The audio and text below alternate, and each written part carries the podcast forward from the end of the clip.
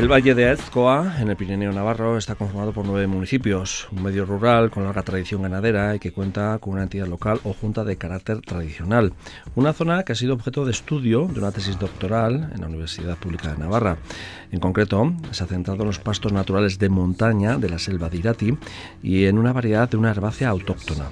Trabajo de María Durán Lázaro, graduada en Ingeniería Forestal y del Medio Natural, que ha investigado cómo afectan los cambios de la gestión de la ganadería y las quemas en los pastos naturales de esa área de montaña. Bueno, María, buenos días. Hola, Unai, buenos días. Bueno, pues si alguno no conoce muy bien el Valle de Ezcoa, eh, ¿nos puedes describir un poco el paraje y el entorno en el que tú te has centrado mm, sobre todo tu labor?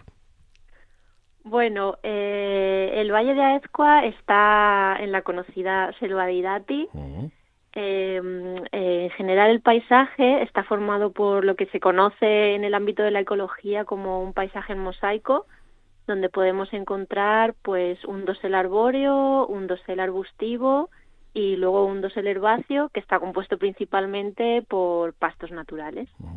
Pastos naturales que están notando la, pérdida de presencia del ganado extensivo habitual en, en la zona hasta hoy en día, ¿no?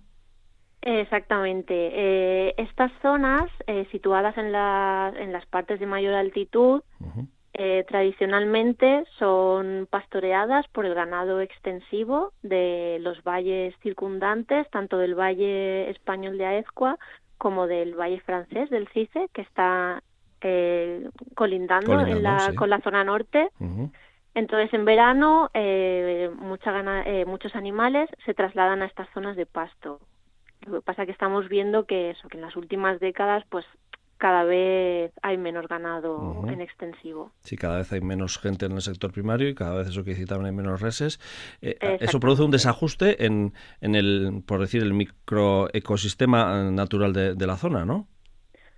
Bueno, aquí ve, o sea, hemos estudiado sobre todo cómo, cómo cambia la composición florística de, de los pastos en función de eso, de la ganadería y sobre y también de las de las quemas prescritas que tradicionalmente se han llevado a cabo en toda esta zona de bueno del Pirineo y y también en las zonas bajas. Y en concreto eh, hay una pérdida de esa diversidad florística, que a esto, mm, digo, traducido en, en, castellano para los de andar por casa, se refiere también un poco a, a pastos, ¿no? A las distintas herbáceas, ¿no?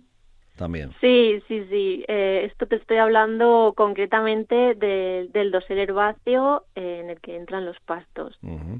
Eh, ¿Y cuál es la eh, herbácea en la que te has centrado un poco tu estudio, tu tesis doctoral? Eso, aquí lo que estamos observando es que en las zonas donde deja, donde deja de pastarse por los animales, por diferentes razones, eh, el alca, que es una gramínea perenne, que es autóctona de la zona, es decir, la encontramos de forma natural, no es, no es exótica, ni viene de fuera.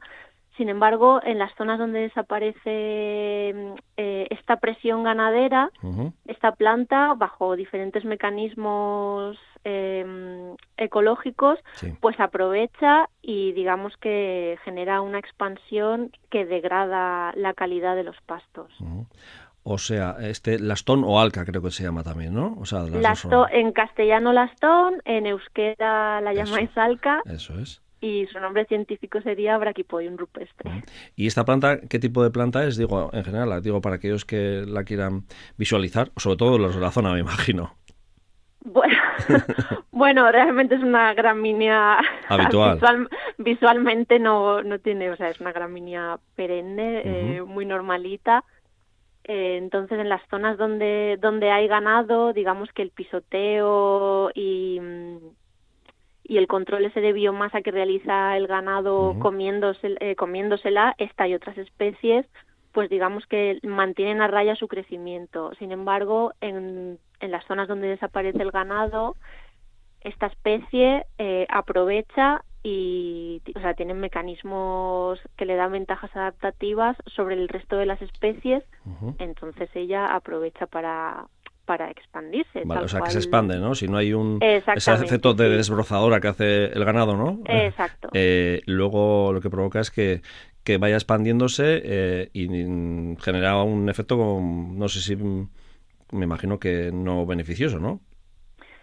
Eh, bueno, en el caso concreto de esta especie, estamos hablando de que se está expandiendo una especie que no es, eh, o sea, que no tiene una eh, palatabilidad o digestibilidad. Esto significa que el ganado más bien rechaza consumirla y tiene un rápido embastecimiento.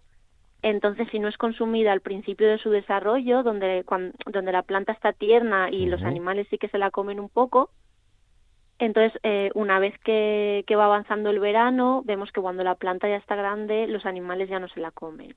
Entonces, es una especie que cuanto más abundante es, digamos que desciende mucho la calidad de ese pasto. Vale, o sea que cuando está en brote en brotes tiernos, el ganado sí la consume, pero de una vez que eh, eh, crece y se deja crecer y, se va ampliando su zona de, de, expansión, eh, es cuando mm, se, bueno, pues se hace más adulta la planta y ya eso al ganado no le interesa y por eso va creciendo eh, y expandiéndose, ¿no? Vale, vale. Eso, con su desarrollo aumenta mucho la, el porcentaje de fibras, entonces la o sea, el ganado pues prefiere consumir otras otras especies más palatables.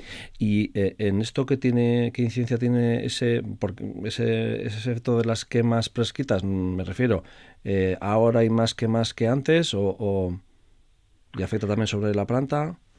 Pues en el caso del Valle de Aezcua eh, sí que vemos que efectivamente donde desaparece el ganado, la expansión de esta planta es una planta que eh, alcanza portes eh, muy elevados. Entonces, claro, esa biomasa no pastada, una manera, digamos, fácil de eliminarla, pues es quemando estas superficies. Vale. Entonces, el problema es que las superficies que se queman normalmente es para aprovecharlas luego por la por el ganado. Sin embargo, vemos que muchas zonas se queman, pero luego no entra ganado. Entonces parece que se produce como un proceso de retroalimentación que estimula el crecimiento de esta misma especie. Entonces es un poco la pescadilla que se muerde la cola. Ya, curioso. Eh, eh, has seguido varias líneas de investigación, creo que por algún lado cuantificar también, ¿no? Económicamente esa pérdida de, la calidad de los pastos, ¿no? Exactamente. En, mi tesis, en uno de los capítulos, eh, digamos que comparé lo que se llama el valor pastoral, eh, lo que podemos llamar eh, las zonas de alta diversidad florística y las zonas de baja diversidad florística, que son las zonas en las que el braquipodium em, lo encontramos en, en, porcentajes de cobertura muy elevados. Vale. Entonces, em, bueno, se puede calcular el valor pastoral de estas áreas y, y compararlo. Entonces, eh, digamos que el número de raciones que genera un pasto diverso comparado con el número de raciones que genera un pasto degradado, pues es lo que he calculado eh, la cantidad y el precio al que puede establecerse esa cantidad en número de, raciones. ¿Y has hecho alguna estimación? Digo, sin, para que tengamos un ejemplo. Eh, sí, ahí comparé o las dos zonas comparadas, las que yo llamo de alta diversidad y de baja diversidad. Claro, tú has centrado en unos espacios eh, de la zona de, de la selva de Irati, ¿no? Donde has hecho ese estudio. Y has hecho en función de esos dos espacios, ¿no? Exactamente, sí. En el grupo de investigación tenemos como diferentes áreas que ya controlamos desde hace muchos años. Sabemos la gestión, la gestión que se lleva a cabo la evolución cada una también, de ellas. Exactamente. Hacemos inventarios florísticos regulares, entonces sabemos cómo eso, cómo cambia la composición florística según la, la gestión de la ganadería y el fuego que hay en cada una de ellas. Vale. ¿Y en esa estimación entonces que te había cortado? ¿Cómo ha quedado? Pues esta estima bueno, esta estimación, que al final, es, o sea, las estimaciones son eso, ¿no? O sea, no, no son números reales de números exactos, pueden variar muchísimo. Pero en este caso mi cálculo dio más o menos, se pierden unas 50.000 raciones alimentarias. Vale, pues eh, es importante, un dato a tener en cuenta. Eh, me imagino que este tipo de datos lo querréis trasladar también a, un poco a, los gestores, porque aquí también esta zona se gestiona por una junta también, ¿no? Los pastos, vamos, y, los montes, ¿no? Exactamente. Aquí, bueno, el grupo de investigación intenta, o sea, intenta que todo, todos los diferentes trabajos, aparte del mío, eh, que todos los diferentes trabajos y, y se los intentamos trasladar eh, a los gestores del territorio que al final son los que los que saben y los que conocen su zona y los que te guían y te dicen pues por qué aquí ya no hay ganado o aquí por qué se quema más. Y entonces eh, hemos hecho varias jornadas en las que nos juntamos con bueno eso lo, lo incluyo todo en gestores del territorio. Ahí entran ganaderos agricultores guardas forestales entonces nos hemos juntado con eso, con gente del Valle de Aezcua y con gente también del Valle francés del Cice y entonces les explicamos lo que lo que hacemos, las conclusiones científicas a las que llegamos y luego se lo, se lo intentamos trasladar a ellos para ver a la práctica cómo se puede eh, cómo se puede cambiar esta gestión para, al final para favorecer el medio. Eh, de todas maneras, sí es verdad que el proceso de, de despoblamiento, de envejecimiento de la población, lo que es el, no hay relevo generacional en cuanto bueno a, gestores de ganaderos, ¿no? Del sector primario. Esto es una realidad que mm, por desgracia va a más, eh, con lo cual quiere decir que esta planta mm, bueno encuentra su espacio iba a decir de cultivo, ¿no? Pero su espacio de, habitabilidad, ¿no? Eh, más cada vez más amplio, ¿no? Que es un problema, ¿no? Importante para la zona también.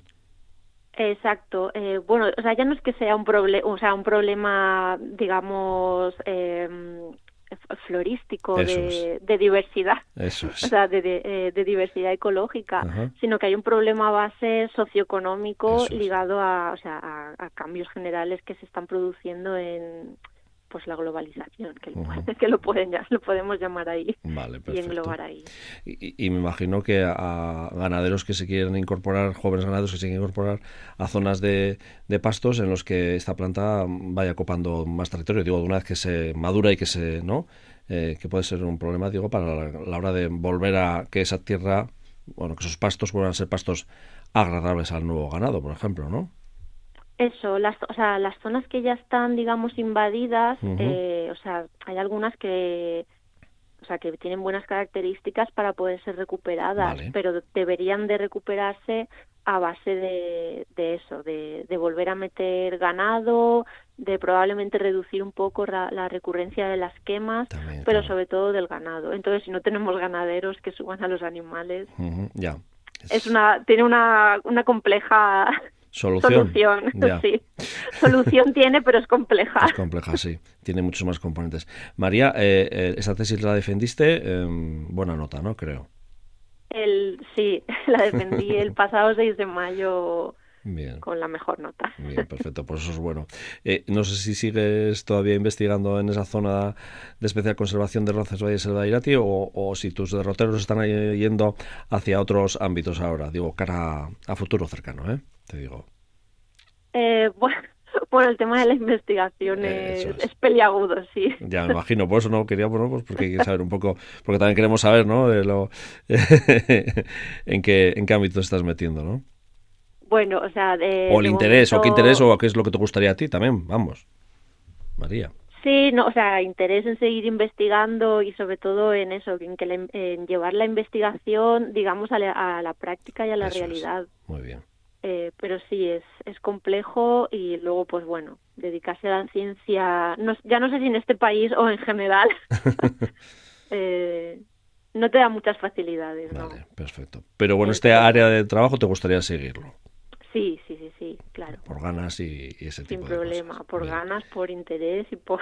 Y por amor. y por ver cómo, cómo evoluciona Y cómo evoluciona también, ¿no? Y si hay y si eso se traslada también luego a la realidad, ¿no? A los eh, consejos y a, las pautas que, que, podéis ir dando. Bueno, pues María Durán Lázaro, graduada en eh, Ingeniería Forestal y del Medio Natural, gracias por acercarnos a este trabajo en el que, bueno, habéis eh, evaluado, ¿no? Y habéis visto cómo son esos cambios de la gestión de la ganadería y las quemas de los pastos naturales en, eh, en la montaña del Valle de Ezcoa, en concreto con, con esa herbácea Lastón o Alca en euskera. Muchas gracias. ¿eh? Muchas gracias, Unai.